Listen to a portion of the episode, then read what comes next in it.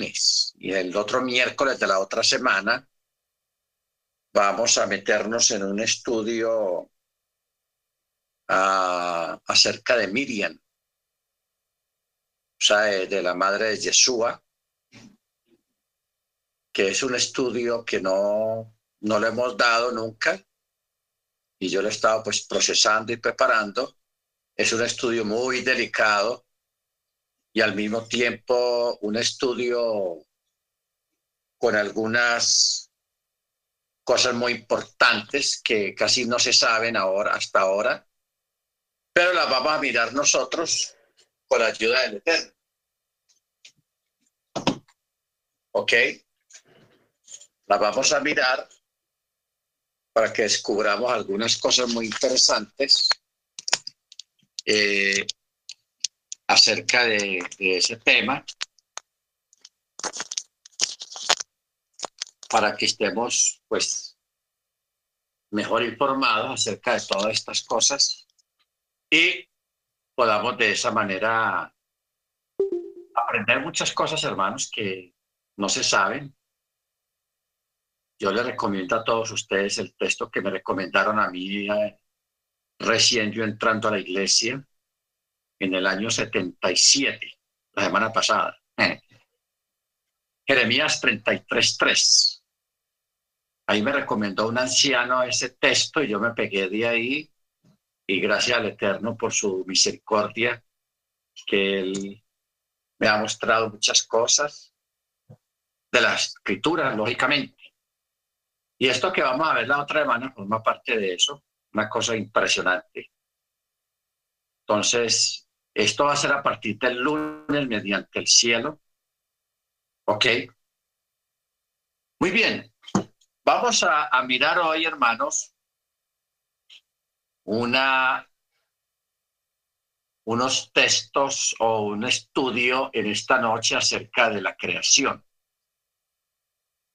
Ah, a mirar algunas cosas interesantes.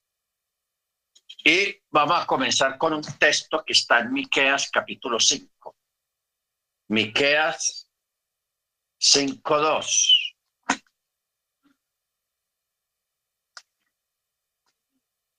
A ver, libro de Miqueas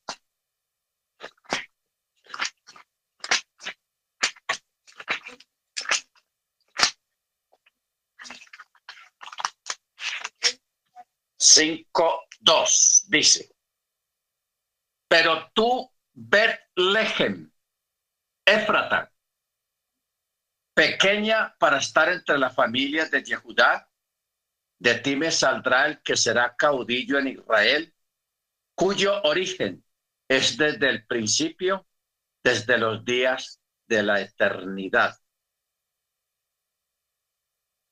Cuyo origen es desde el principio, desde los días de la eternidad.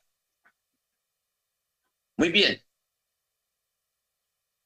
Vamos a comenzar, hermanos, con el primer texto que hay en la Torá y en la Tanakh, que es Génesis 1.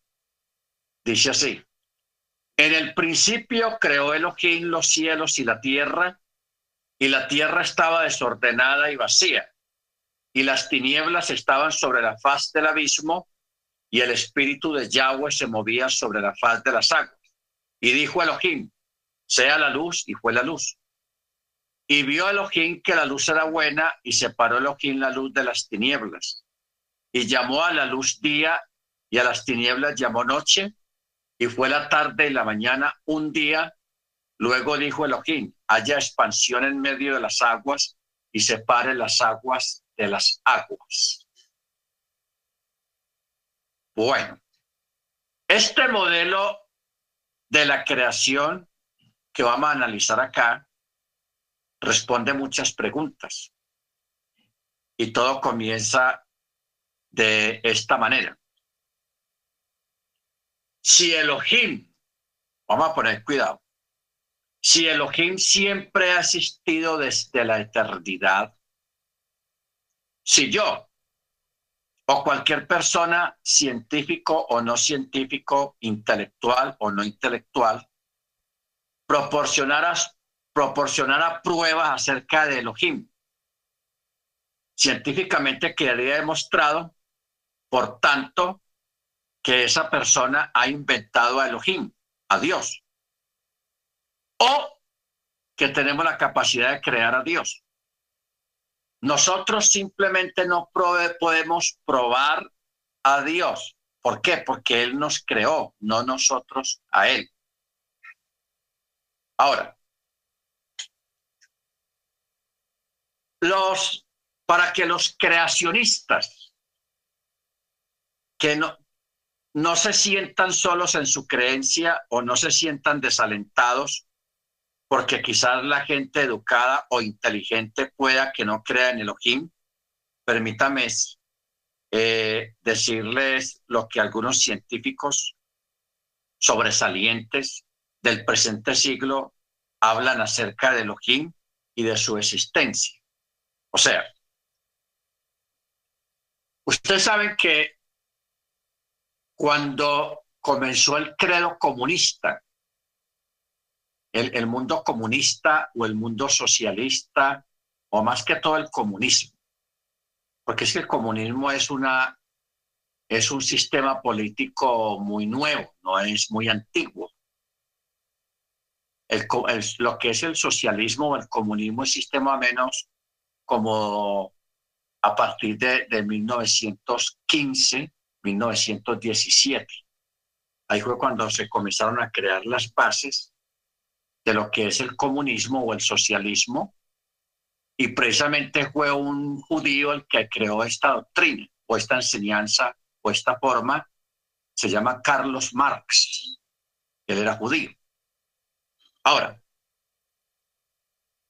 antes del comunismo existían sistemas de gobierno llamados republicanos y más antes existían lo que se llaman las teocracias, o sea, gobiernos o países gobernados por un rey o por una familia que sucesivamente moría el padre, lo sucedía el hijo, él crecía y su hijo lo, lo sucedía y así se, se llevaba hasta que se acababan esos, esas teocracias. En Europa se acostumbró mucho en la antigüedad el asunto de los reyes aún todavía hay varios países actualmente que se rigen por monarquías.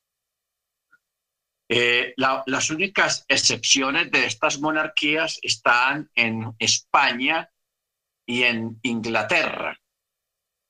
En España todavía existen los reyes, pero son meras figuras públicas simbólicas, figuras simbólicas, aunque siguen siendo reyes, pero simbólicamente.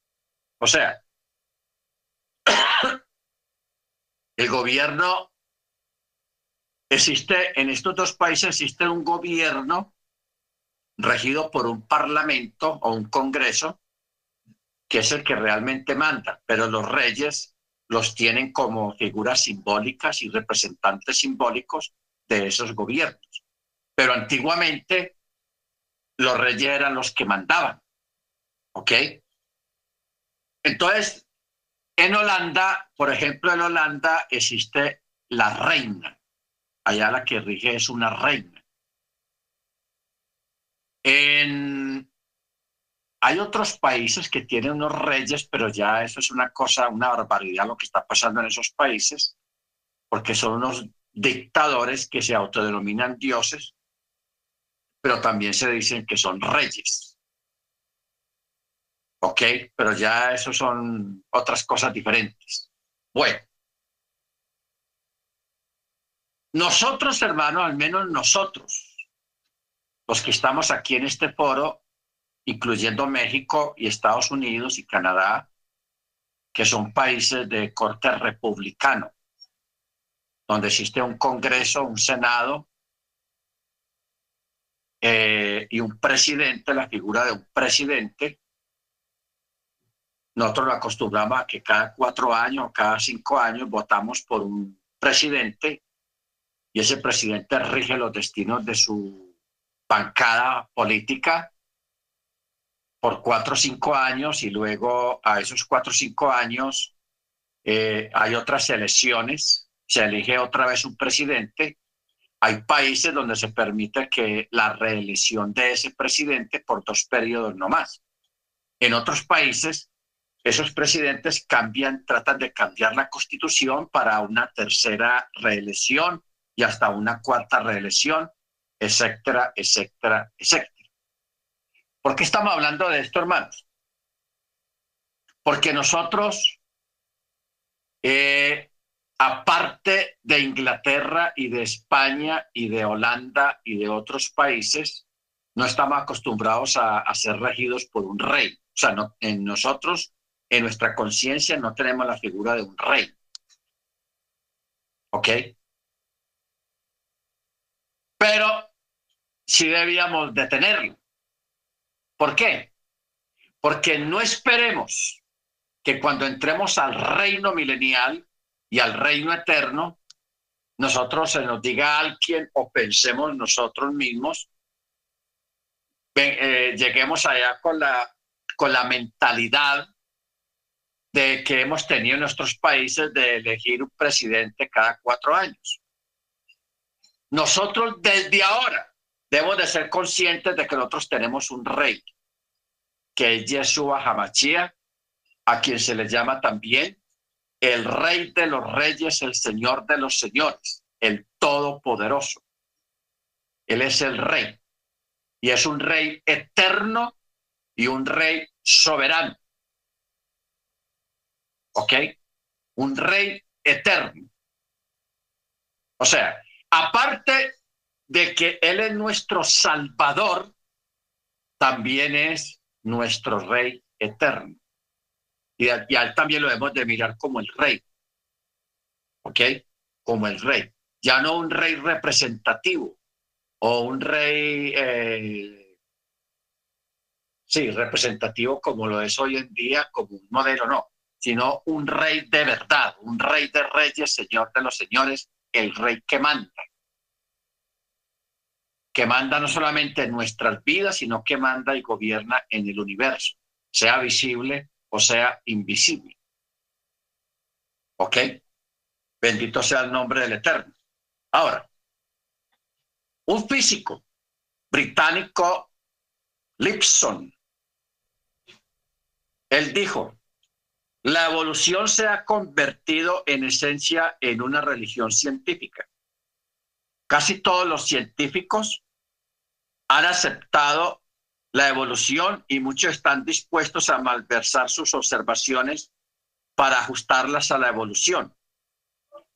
La teoría de la evolución ni siquiera merece mérito.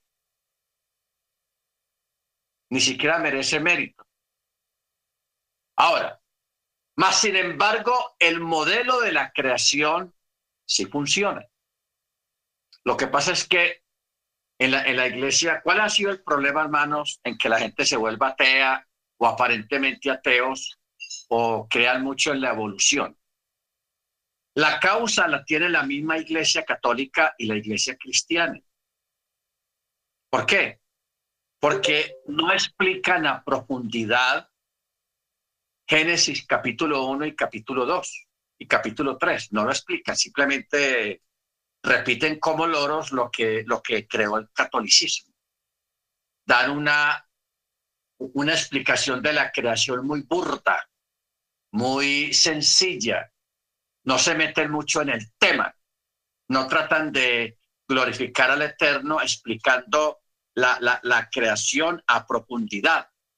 Entonces, como no hay una profundidad, no hay una buena explicación, entonces llega un científico que sí tiene explicaciones, llega el ateo que sí tiene explicaciones profundas, llega el que apoya la evolución, viene con sus explicaciones profundas. Entonces, como no hay raíces de fe, ni de entendimiento, ni en el católico, ni en el cristiano evangélico, entonces se los llevan por delante las teorías evolucionistas. ¿Ok? O sea, la, la, la, la, tal llamada ciencia. Pero nosotros, hermanos, podemos explicar y podemos profundizar, porque lo tenemos el material y tenemos el tiempo para escucharlo y para estudiar. Ahora, un, un científico dijo alguna vez, ¿para qué necesitamos una vela para ver la influencia del sol? O que usted vea una persona pleno mediodía, despejado el firmamento, el sol brillando en todo su esplendor, y que usted vea una persona con una lámpara encendida buscando algo en el piso, no la necesita, de verdad. Sea, la lámpara no, no funciona porque hay mucha luz. Entonces, ¿para qué necesitamos una vela para ver la influencia del sol? No hay razón. Entonces, eso es lo que estamos mirando ahora, o lo que vamos a mirar de, de esas explicaciones estériles que existen en el mundo cristiano acerca de la creación. ¿Ok? Baruch Ahora,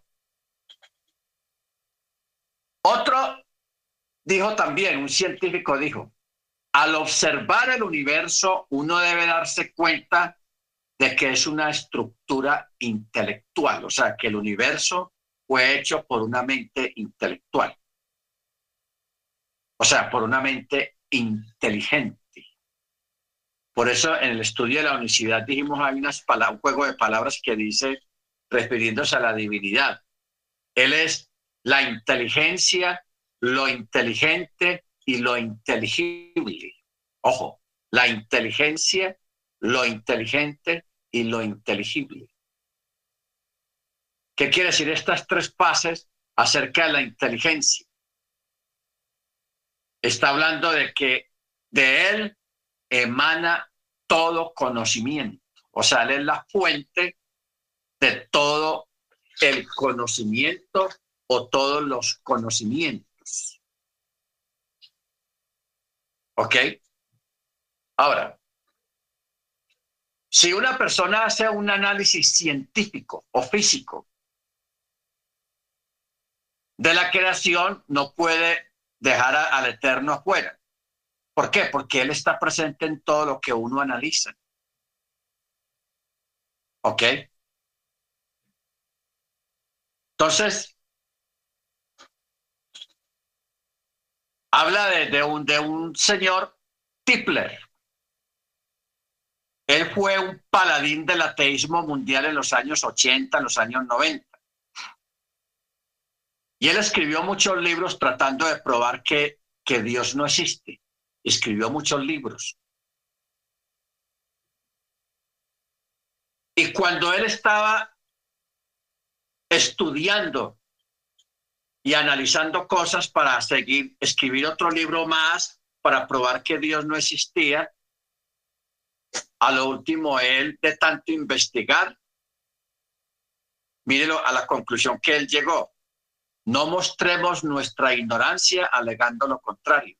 Dios sí existe. O sea, investigar, tratando de investigar la no existencia de Dios, se encontró que sí existe. ¿Ok? Ahora, la construcción del universo nos lleva a otro punto, no nos llevan a otro punto, sino a la conclusión de que el universo tuvo un diseñador. Es que el universo, hermanos, cuando uno mira un colibrí, las mismas abejas, las mismas avispas, la forma como funcionan las alas de un colibrí, que mueve las alas más rápido que las astas de un helicóptero, que nosotros, que el ojo humano no es capaz de ver, y que es una de las aves que puede retroceder hacia afuera volando es una de las pocas aves que puede retroceder volando. Las otras aves no, siempre tiene que ir hacia adelante. Pero el colibrí puede retroceder. Un avión no puede parar y decir que va a hacer un back, a retroceder tampoco. Pero el colibrí sí lo hace. ver la complejidad que hay en los animales, hermanos. Hay unos animales complejos, con unas características impresionantes y complejas, para que alguien diga que eso es fruto de una evolución. Eso no, no se puede, eso es imposible. Es imposible. Todos los animales son perfectos como están en este momento. Así usted los vea feos y horrorosos y usted diga, ah, no, ese animal apenas está en evolución. No, esa es su forma. Pero todo es perfecto. Las plantas, las semillas en la tierra, la forma como las semillas se riegan a través del viento, la forma como las abejas polinizan las plantas y extienden la, la, la, las semillas en la naturaleza, eh, eso es algo impresionante. Por eso las, las abejas hay que cuidarlas, no se pueden destruir. El día que desaparezcan las abejas, hermanos del planeta Tierra, ahí se nos lleva a nosotros también, desaparecemos nosotros. Porque las abejas son las que polinizan y las que extienden las semillas por todas partes. Si no hay abejas, no hay polinización. Tenás eso. Ok. El, el asunto es, hermanos, de que el Eterno hizo una descripción tan sencilla de la creación, de cosas tan intrincadas, pero lo explicó de una forma tan sencilla que, a la, que hay científicos, que hay intelectuales que les da vergüenza leer Génesis capítulo 1, porque piensan que eso es ridículo lo que dice ahí. ¿Cuál es el asunto? Que la Torá fue escrita para todo tipo de personas, para el matemático, para el científico, para el médico, para el botánico, para el contador, para el experto en matemáticas, para el experto en ingeniería, para el experto en psicología. O sea, la Génesis, el relato de la creación fue escrito de una forma tal que lo puede enseñar hasta una persona que no tiene ningún estudio. Y lo puede entender una persona intelectual, un matemático, un científico, un médico. ¿Ok? Por ejemplo, los hermanos que están acá en la, en casa, el hermano Dago y la hermana Amparo, que son médicos, ellos, por ejemplo, cuando leen, que nos hemos sentado aquí a, hablar sobre esas cosas, ellos cuando leen el relato de que el Eterno hizo poner en un profundo sueño a Adán, eh, ellos, ahí ven anestesia general. Eso fue una, una cirugía que él le hizo a Adán y lo hizo con anestesia general. Cuando Adán despierta de la anestesia es que se encuentra ahí a, a Abba al lado y completamente cicatrizado, porque el, texto ahí no dice cuánto tiempo tuvo el, anestesiado. No podemos decirte que Adán estuvo anestesiado lo que era una anestesia hoy en día de cuatro o cinco horas, dependiendo del tipo de cirugía, porque hay cirugías sencillas, así sea con anestesia general, que dura por ahí dos horas la persona dormida pero hay otras cirugías largas de 5, 10 horas, de 12 horas, o hay cirugías que prácticamente tienen que inducir a la persona a un coma para poder hacer una, una cirugía más larga y más delicada y, un coma de 4, 5, 6 días o más, o más tiempo. ¿Ok? Ahora, El asunto, hermanos, es que el Eterno, una cosa es leer. Mire cómo el Eterno hizo eh, todo esto de la creación. Una cosa es leer un, texto traducido. Los hermanos que hablan inglés, hermano Álvaro, la hermana Senia, la hermana eh, la hermana Margie, que también creo que debe hablar inglés. Bueno, los pocos que podemos hablar inglés, Eh,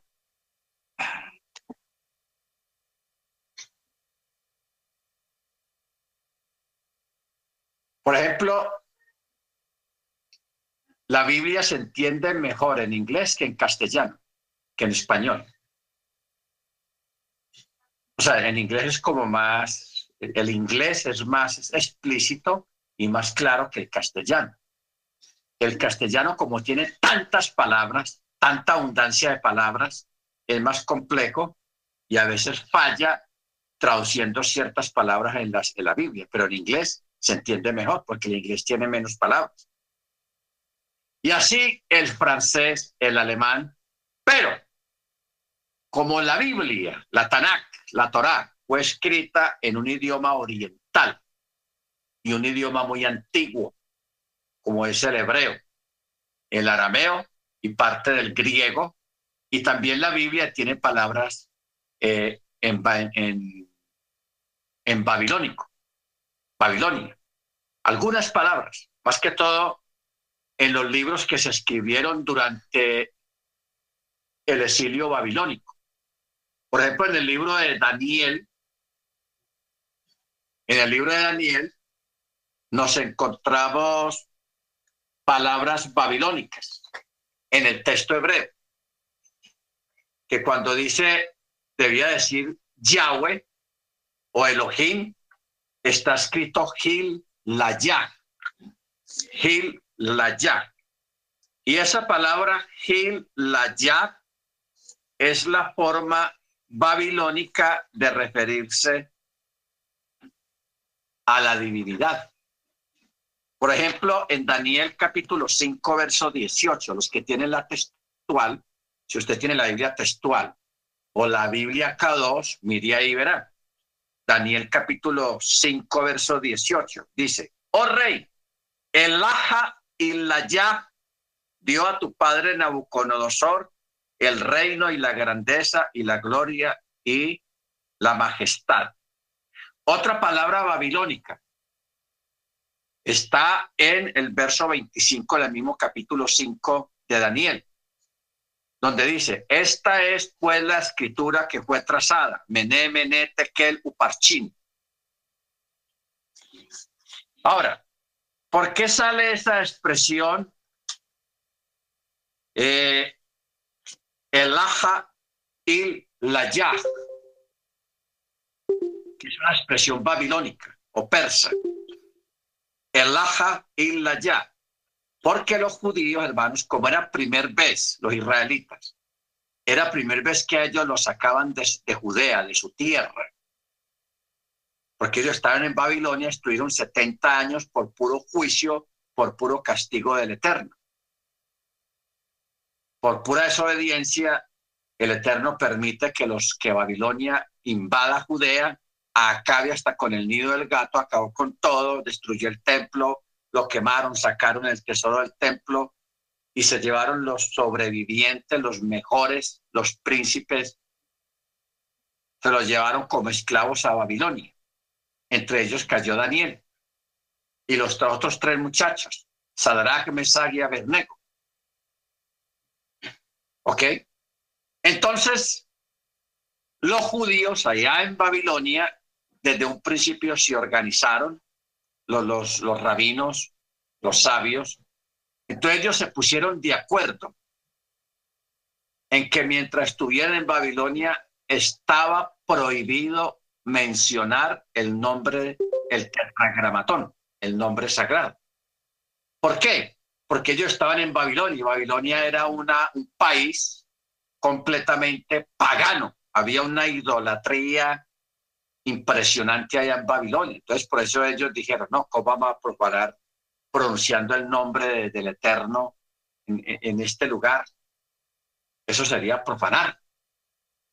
¿Ok? Entonces, por eso cuando eh, Daniel o, o alguien quería mencionar el nombre, el tetragramatón, el nombre sagrado, más bien lo decían en forma babilónica. El Aja, Il, la Yaj, así decían, Así se referían al Elohim de los cielos, al Elohim de los hebreos, el Laja y la Ya. ¿Ok? Entonces, en este libro y en el libro de Ezequiel hay algunas palabras babilónicas persas, de Persia. ¿Ok?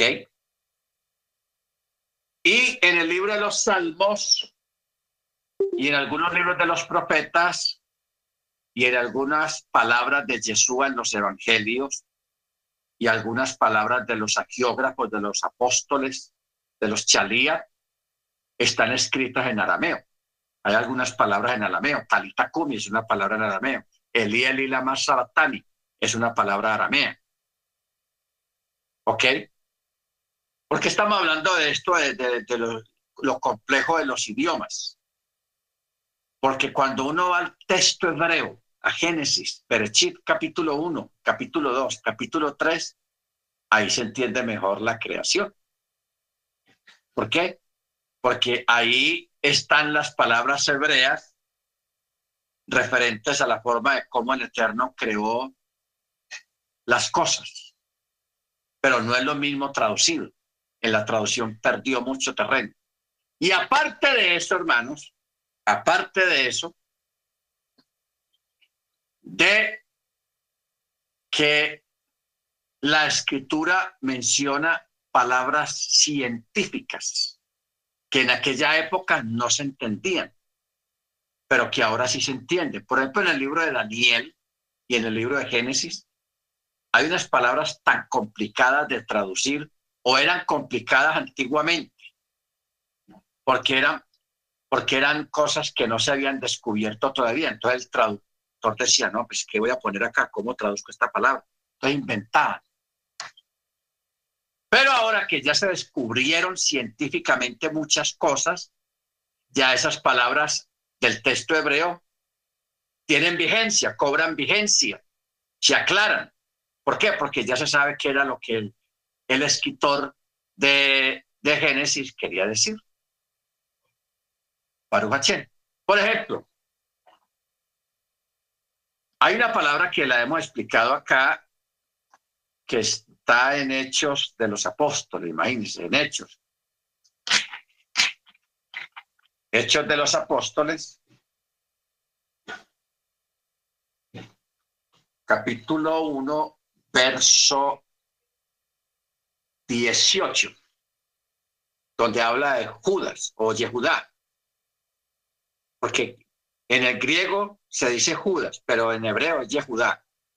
O sea, que nosotros, la región popularmente llama Judas, el que traicionó a Yeshua, el que lo vendió por 30 monedas de plata, originalmente ese, él se llamaba Yehudá. Yehudá. Bueno, la muerte de él. El escritor de Hechos de los Apóstoles, que fue Lucas, porque Lucas era médico. Entonces, cuando él relata, porque él fue el que escribió Hechos de los Apóstoles, entonces él escribiendo la forma de cómo murió Judas o Yehudá, él en el texto original usa palabras, términos médicos que nosotros desconocemos. Términos médicos. En el griego se dice cubito prono. Es un término médico griego, referente a que Judas se hinchó, en esta parte del estómago se pegó una hinchada porque ya estaba en proceso de descomposición y se reventó. Entonces sus órganos internos cayeron allá abajo, al, al, al, abajo, a un precipicio que no era muy alto. ¿Ok? Por eso dice, en castellano lo pusieron de la siguiente manera. Verso 18 dice, este compró un campo del salario de su iniquidad y habiéndose hinchado, reventó por medio y se derramaron todas sus entrañas. O sea, lo que pasó con Judas fue algo tenaz, porque Judas se ahorca el mismo día que Yeshua fue llevado al madero. Pero nadie, según la Torah, nadie lo podía recoger. O sea, como bajarlo desde la horca. Entonces, por eso él pasó esos tres días que Yeshua estuvo en, en la tumba. Judas pasó esos tres días colgado ahí. Entonces, claro, tuvo un proceso de descomposición muy rápido y por eso pasó lo que pasó. Ah, ¿Por, ¿Por qué nadie lo, lo, bajó? Porque era Pexa, era la fiesta. Y si alguien lo hubiera tocado, no hubiera podido participar de Pexa porque se hubiera contaminado al tocar un cadáver. Al tocar un cadáver. ¿Ok? ¿Qué quiere decir esto, hermanos? Que los discípulos, los que participaron, bajaron a Yeshua que ya estaba muerto el cuerpo y los llevaron rápido a la sepultura porque es que ya era hora de Pexa. A Yeshua lo bajan lo, lo, y lo llevan a esa tumba entre las tres de la tarde, póngale tres y media, tres y media a seis de la tarde, que es la caída del sol, dos horas y media. Hicieron ese proceso rápido. ¿Por qué? Porque ya iba a caer el sol y ya comenzaba oficialmente la fiesta de Pexa. Entonces, estas personas que participaron, estos judíos, incluyendo su madre, Miriam, que participó de esto, ellos no participaron de la fiesta. ¿Por qué? Porque está, se habían contaminado al tocar el cuerpo del Mesías. Por eso a, Yehuda, a Judas, nadie lo bajó porque no querían contaminarse. A él sí no lo bajaron, y ahí desde, desde la horca. Entonces, por eso es que Judas pasó esos tres días colgado ahí literalmente. Nadie lo quiso tocar. Porque si, si lo hubieran tocado, no hubieran podido participar de la fiesta. Estos son detalles, hermanos, que la gente no, no, no, no las ha escuchado mucho porque eso nunca lo explica. Nunca lo explica. Ahora, cuando volviendo otra vez a Génesis 1, hay un detalle muy importante que el Eterno eh, en, la, Torah, más que todo en la Torah, el texto está codificado, está encriptado. Y donde está, y, y, lo encriptado y lo que está codificado, ahí donde está la explicación de todas las cosas, o sea, los detalles. La ampliación del tema. Ok, por ejemplo, Ustedes saben que cuando habla de las plantas y habla de los animales, dice según su especie, según su género. Pero no menciona nombres de animales ni nombres de plantas. Ahí no dice mango, yuca, eh, papa, cero. Ni tampoco menciona el perro, al gato, al, delfín, al, salmón, el, el loro, la gallina, el ave, tal. No.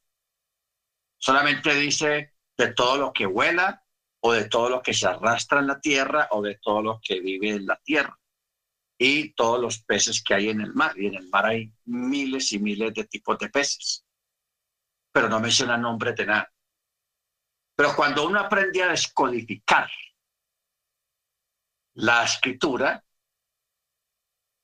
que eso es un trabajo muy tedioso y muy largo, se necesita mucho tiempo, hermanos, y una buena computadora, y, tener, y, aprender a hacerlo, a descodificar. Porque yo, yo lo hice, yo intenté hacerlo, hermanos, pero eso lleva mucho tiempo. Yo tenía el programa para descodificar y yo alcancé como en tres meses, alcancé a, sacar el nombre en el mismo Génesis capítulo 1, apenas el nombre de, de, de 16 animales y el nombre de unas 10 plantas no más. Con mucho esfuerzo y mucho tiempo hay que dedicarle a eso. Pero que el texto sí está codificado, está codificado. está codificado. Y aparte de eso, aparte del libro que usted tiene en su mano, la Torá, los cinco libros de Mochi, aparte de eso existen otros documentos como es el libro de Yazar y otros documentos donde amplían los relatos. Le, le ponen más detalles, hay más detalles de los relatos, porque hay veces hay veces que hay, relatos en un solo versículo que abarca por ahí hasta 20 años. En un solo versículo. Y en 20 años pasan muchas cosas. Hay muchos detalles que. Pero esos detalles sí están relatados en otros libros. Por eso si usted puede conseguir el libro de Yazar, consígalo. Eh, también está el libro de Enoch. Hay muchos documentos, hermanos, que son inspirados, que formaron parte del canon en el Antiguo Testamento. Lo que pasa es que los hombres fueron los que dijeron, este sí, este no, este sí, este no. Pero eso fue cosa de hombres, no cosa del Eterno. Entonces, ¿qué es lo que estamos haciendo hoy en día? Recuperando esos documentos, recuperando esos libros, para tener ya una, una un relato ampliado acerca de lo que fue la creación, todo el libro de Génesis, muchos eventos, muchas cosas que pasaron que no quedaron escritos en la Biblia que usted tiene, pero sí están en otros documentos más ampliados. Entonces, si uno entiende, por ejemplo, la, la, la, la parte de que la, la Torah está codificada, ahí es donde está el mensaje. Y aparte lo que hemos visto cuando hemos estudiado el texto, eh, la masora, que los textos punteados, que, que, los textos que tienen marquitas y una cosa y la otra, que es, esa técnica se llama masora, eso también ayuda mucho a, a entender a más profundidad y con más detalle los relatos. Los relatos. También otra forma, mire usted cómo el Eterno ha creado tantas técnicas, que eso se llama exégesis. Cuando a un, al nombre de una persona en un momento dado le quitan una letra, especialmente una yod o una vav o una hey, siempre omiten, las quitan. En otros partes está el nombre completo de la persona, pero de un momento a otro le falta una letra. Entonces hay gente que no sabe eso, dice, ve, eh, al, copista le, le, le, le, quedó faltando esta letrica, se la voy a poner con un lapicero. Y usted va y se mete y, pone es que, es que la, la letra que quitaron. Pero eso originalmente está así. Cuando a una persona le quitan una letra de su nombre en un momento dado del relato bíblico, es porque esa persona hizo algo mal, o sea, se portó mal delante del Eterno y el Eterno como parte del castigo o de maldición le quita una letra. Le quita una letra. Entonces, por eso vemos, por ejemplo, en el relato de Potifar, en el relato de, de algunos personajes que le quitan una letra y a otros le añaden una letra. El caso más notorio, que eso sí lo sabemos todos, el de, el de Abraham.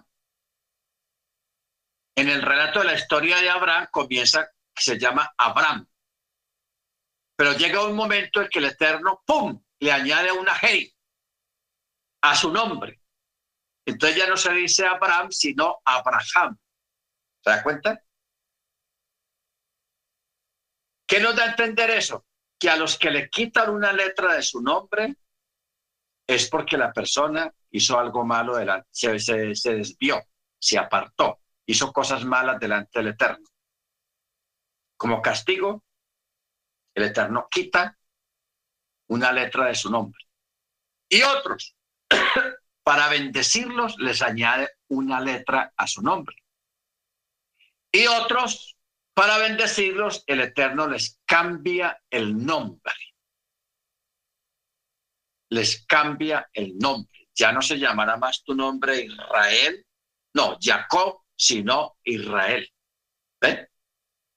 Cuando el Eterno le cambió el nombre a, Jacob, ya no se dirá más Jacob, sino Israel. Baruch Entonces, e, esa es otra técnica de, de entender más particularmente el texto hebreo.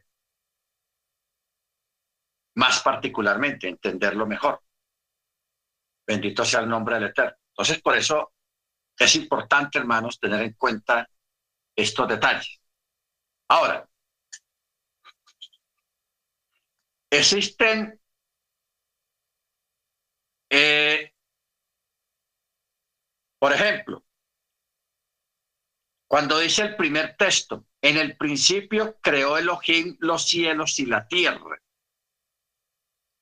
Esto es consistente con los descubrimientos científicos, porque la palabra que aquí se tradujo como cielos en hebreo se llama chamayim, la cual es una palabra plural y singular al mismo tiempo.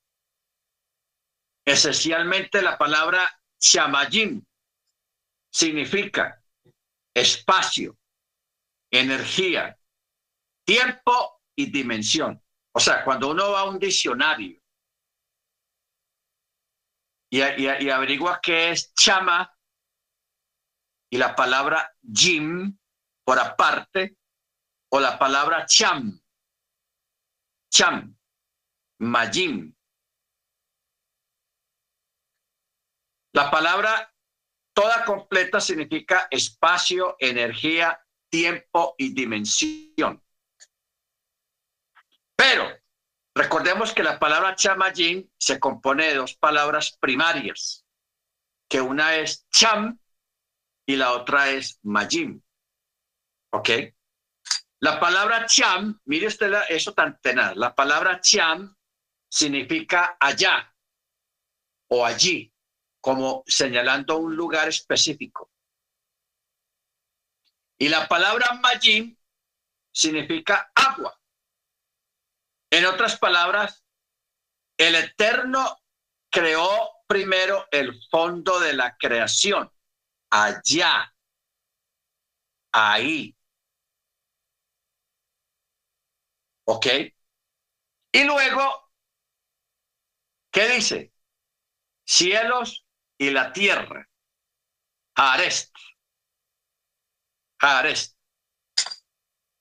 Ahora, yo quiero, hermanos, que nos concentremos bien en lo que, lo que les voy a decir. Vamos a ponernos en el lugar del eterno que nosotros estamos en él, porque nosotros participamos en la creación. Eso lo explicamos después. Una vez dimos ese estudio, pero lo podemos volver a repetir. Entonces vamos a mirar con los ojos del Eterno. Cuando no había nada y de un momento a otro había, Él nos dice, cham, o sea, miren allá, allí, nosotros miramos y ¿qué es lo que vemos? Espacio, porque Él creó el espacio. Y en ese espacio, Él creó agua, puso agua en ese espacio.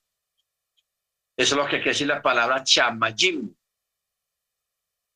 Mal traducido, cielos, porque así lo traducen, los cielos. ¿Ok? Mire usted lo dificultoso que es para el Eterno relatarnos a nosotros, los mortales, cómo fue la creación, utilizando palabras nuestras a nuestro poco conocimiento o entendimiento. Pero cuando se escribió, porque en hebreo se dice, Berechit bara Elohim Shamayim Bet Haares. O sea, los cielos.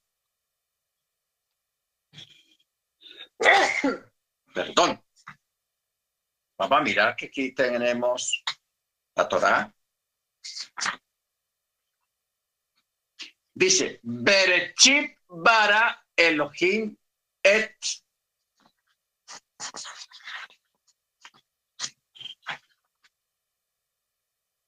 Hachamajin Bet Hares. En el principio creó Elohim los cielos y cielos. Aquí está Chamajim. Ya sabemos lo que quiere decir la palabra Chamajim. Son dos palabras primarias en una. Cham. ¿Qué quiere decir Cham? Allá. En algún lugar en el infinito se creó el espacio. Pero como también dice Majim, Chamajim, en ese espacio había agua. Se creó el agua. ¿Ok? Y luego de ese texto dice Bet Harest, o sea, la tierra. Harest en hebreo quiere decir la tierra. O sea, en medio, primero, el Eterno primero creó el espacio. Acuérdate que, que lo que hemos dicho siempre, el Eterno creó el espacio y el tiempo. No primero el tiempo, no. Primero creó el espacio y luego creó el tiempo. ¿Por qué?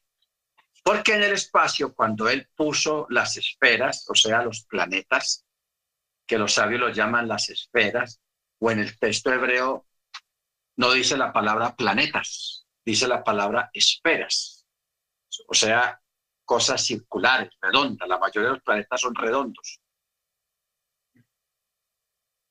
Y a esas esferas no están en el espacio en un solo punto, quietas ahí. No, todas las esferas tienen movimientos.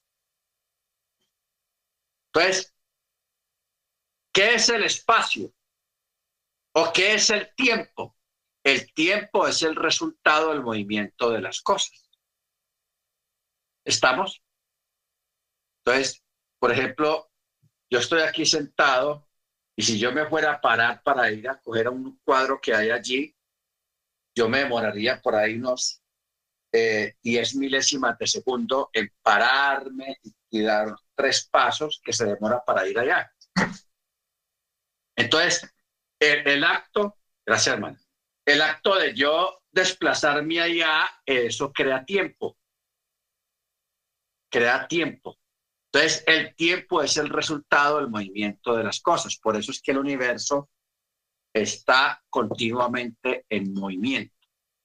Por eso su cerebro está lleno de millones de neuronas que están en continuo movimiento. Por eso usted tiene esas venas por aquí que atraviesan todo el cuerpo y la sangre está está moviéndose a una velocidad que usted no se imagina, no vaya a pensar que la, la sangre usted va, hay un chorrito de espacio, espacio, no, eso va a una velocidad.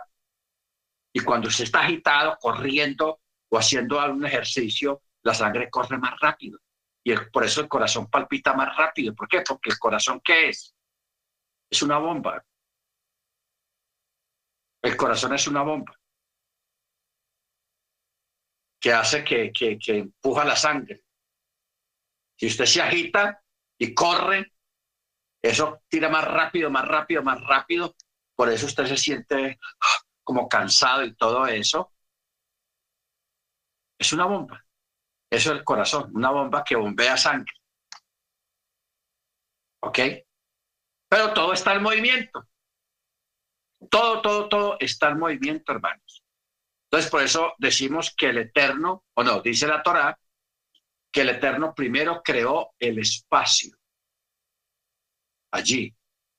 Y en ese espacio creó el agua y luego del agua creó las esferas, los planetas, y a esos planetas les dio movimiento y a través de ese movimiento se empezó a crear el tiempo, porque todos los planetas al menos los planetas que giran alrededor del Sol, todos tienen diferentes órbitas.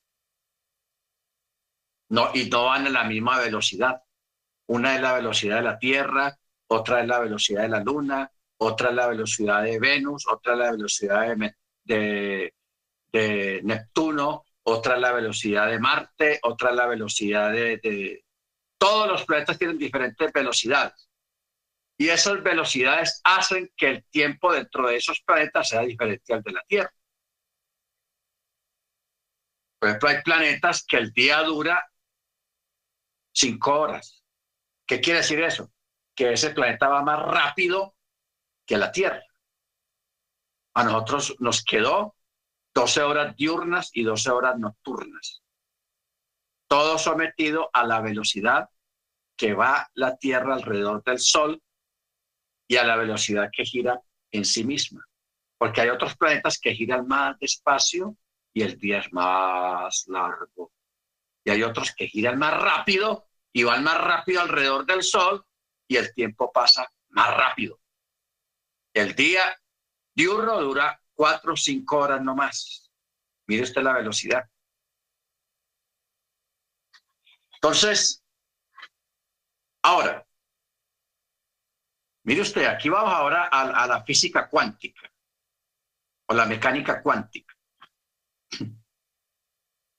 que dependiendo de la velocidad, eh, estos días yo estaba con el hermano Dago y estamos viendo una noticia que el gobierno aquí en Colombia había comprado en el 89 unos aviones a Israel que en esa época lo, era lo último en Guaracha, esos aviones, y marcaban un match. ¿Qué es un match? Un match es la velocidad del sonido, pero la marca una sola vez.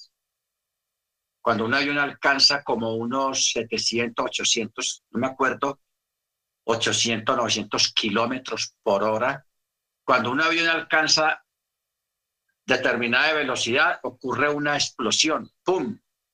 No que el avión explote, sino que está sobrepasando la velocidad del sonido.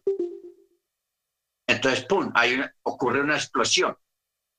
Ahora, eso eran los aviones en, la, en el año 89. Eso es lo más veloz que había. Pero hoy en día, treinta y tantos años después, los aviones que se venden ahora son de 15, 17 Mach, o sea, unas velocidades inimaginables. Inimaginables. O sea, un Mach produce, es la, la velocidad del sonido, ¡pum! O la velocidad de la luz. Ahora 17 más, o sea, son velocidades, hermanos, impresionantes. Pero hay velocidades más rápidas que esas. Hay planetas que van a unas velocidades, hermanos, impresionantes. Entonces, ¿qué pasa, hermanos? Que cuando se desarrollan determinadas velocidades gigantescas, o sea, demasiado rápido, altera, le altera el tiempo a la persona que esté dentro de una nave o un planeta de esos, le altera el tiempo. ¿Qué quiere decir eso? Vamos a un ejemplo. Bueno, tenemos tiempo para el ejemplo.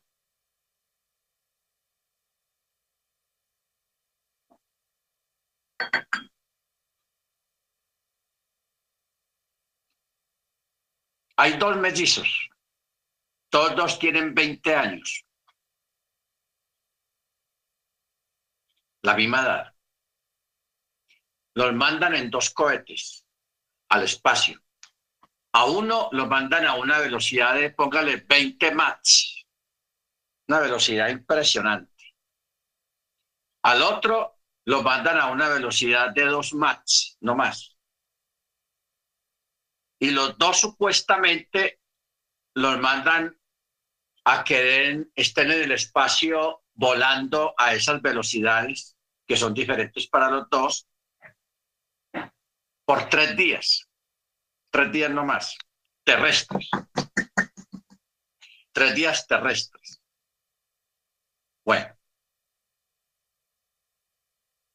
al que lo mandan a esa velocidad de 20 mats, a los tres días terrestres vuelve y a esa persona de pronto lo vamos a encontrar de que se envejeció 10 años. Se envejeció 10 años. Siendo que lo mandaron tres días nomás, en tres días se envejeció. Impresionante. Y el otro va y solamente quedó igual. Como salió, quedó igual, porque estamos hablando de tres días. Y ese no, al de uno más o dos más nomás, ese no experimentó nada raro, miró el reloj, fueron tres días, o sea, 72 horas normales. Ah, todo bien, ok, todo está bien, llegó diciendo el piloto este, el astronauta. En cambio, el otro, para él le transcurrieron 10 años. Y ese sí cansado, eh, 10 años transcurrieron para él allá afuera, siendo que para nosotros fue tres días no más. Entonces de ahí viene, ahí vamos a la Torah. Vamos a la Torah.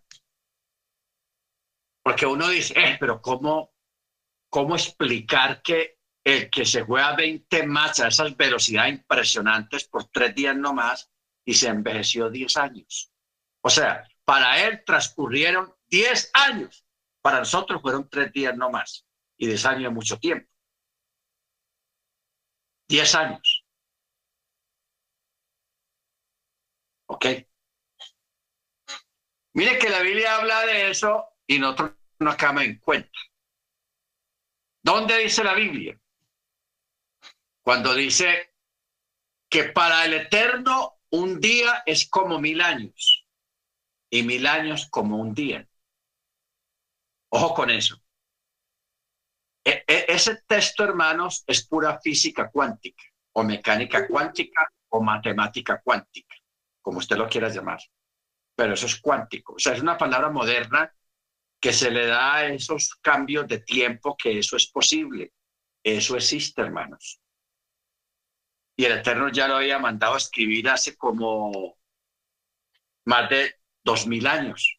Mandó a escribir esa palabra, pero no lo escribió en términos física cuántica o física nuclear. No, mil años como un día y un día como mil años. Así de sencillo. Lo mandó a escribir el Eterno. Mil años un día, un día mil años. O sea que el max para mil años de un día, la velocidad es impresionante. Entonces ahí pensamos, ¿a qué velocidad se llevó el Eterno a Elías? ¿A qué velocidad se llevó el Eterno a Enoch? ¿Eh? A Enoch.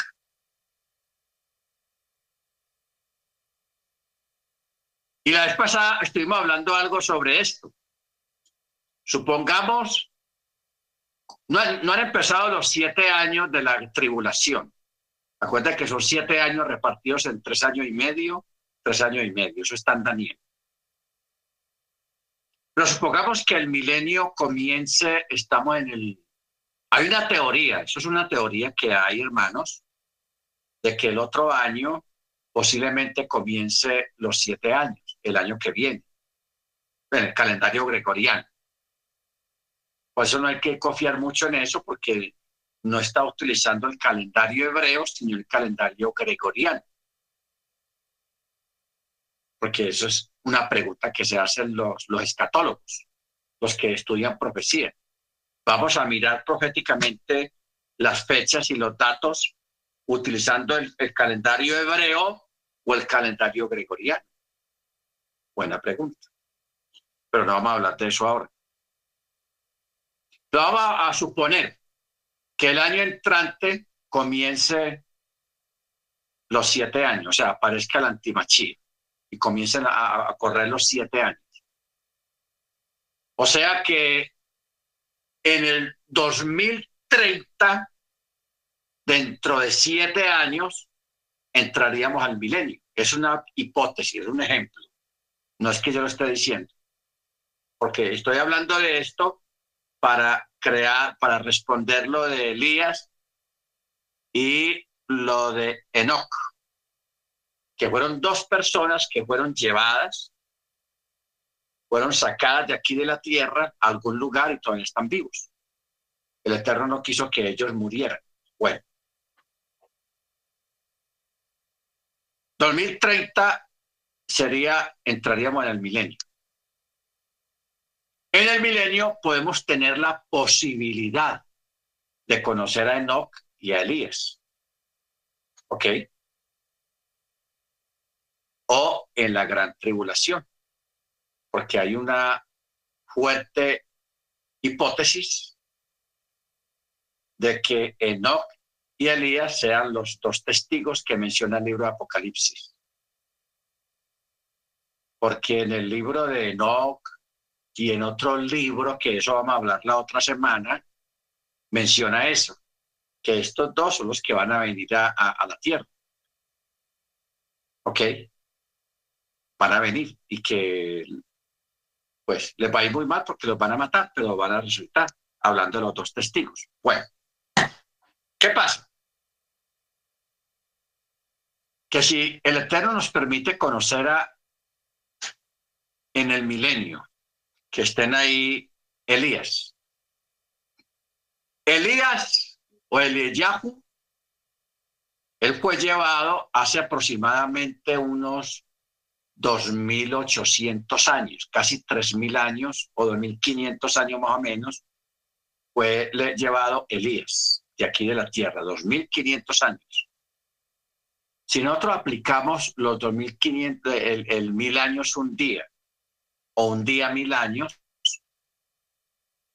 para nosotros o para ellos, al menos para Elías, apenas han transcurrido dos días y medio que fue llevado.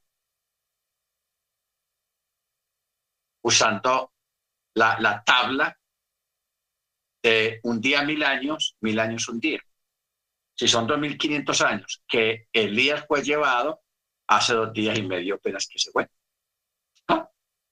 Y no hay complique y no hay problema con eso, hermanos. No sé si yo me he explicado bien acerca de, de, de esto de la velocidad, del match, de la velocidad de las cosas, porque la velocidad de las cosas altera el tiempo. Y eso lo creó el Eterno, eso no son accidentes de la creación, no, el Eterno creó eso, hermanos. El Eterno creó eso. O sea que si nosotros nos encontramos con Elías en el milenio, vamos a saludar, Shalom, hermano Elías. ¿Tanto tiempo? Y él va a decir, no, ¿cómo así que tanto tiempo? hace dos días y medio que, que, el Eterno me sacó de aquí, la, me sacó de la tierra. Dos días y medio. O sea que Elías técnicamente, según los cómputos de, de la escritura, de la misma Torah, Elías hace dos días y medio que se fue. Un poquito más, un poquito menos, que él fue tomado aquí de la tierra. Dos días y medio. No olvidemos de, de, de los astronautas estos que para uno de ellos transcurrieron 10 años, que para nosotros fueron tres días no más, pero para él transcurrieron 10 años, el tiempo se alteró, porque las máximas velocidades alteran el tiempo, o sea, el match, lo que llaman el match, altera el tiempo, hermanos. ¿Ok?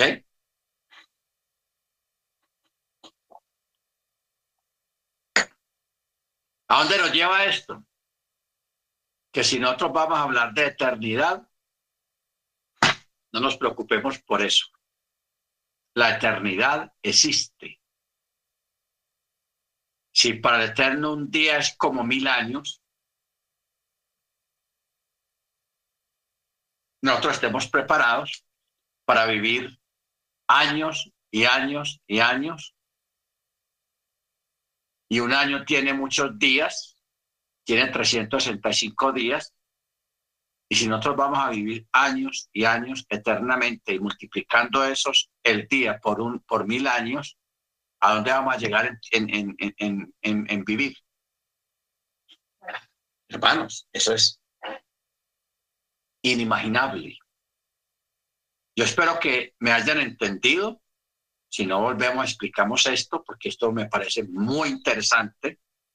Esta, esta parte de lo que es tiempo, espacio y lo que quiere decir. Usted no olvide, la palabra cielos en hebreo se dice chamayín y en Génesis 1 dice chamayín. Cham quiere decir allá, ahí. Majin quiere decir las aguas. Primero el Eterno creó el espacio y luego en ese espacio puso el agua. Después del agua puso lo sólido que es la tierra y las esferas, porque así lo llama la Torah, las esferas. Bueno, hermano, vamos a parar acá. Baruch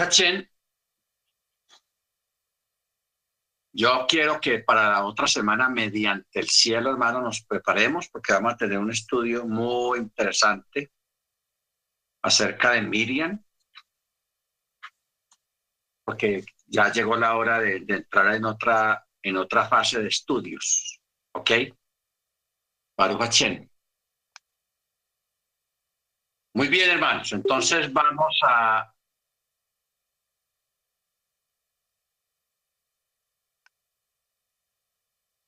pedirle a la hermana Senia, es tan amable,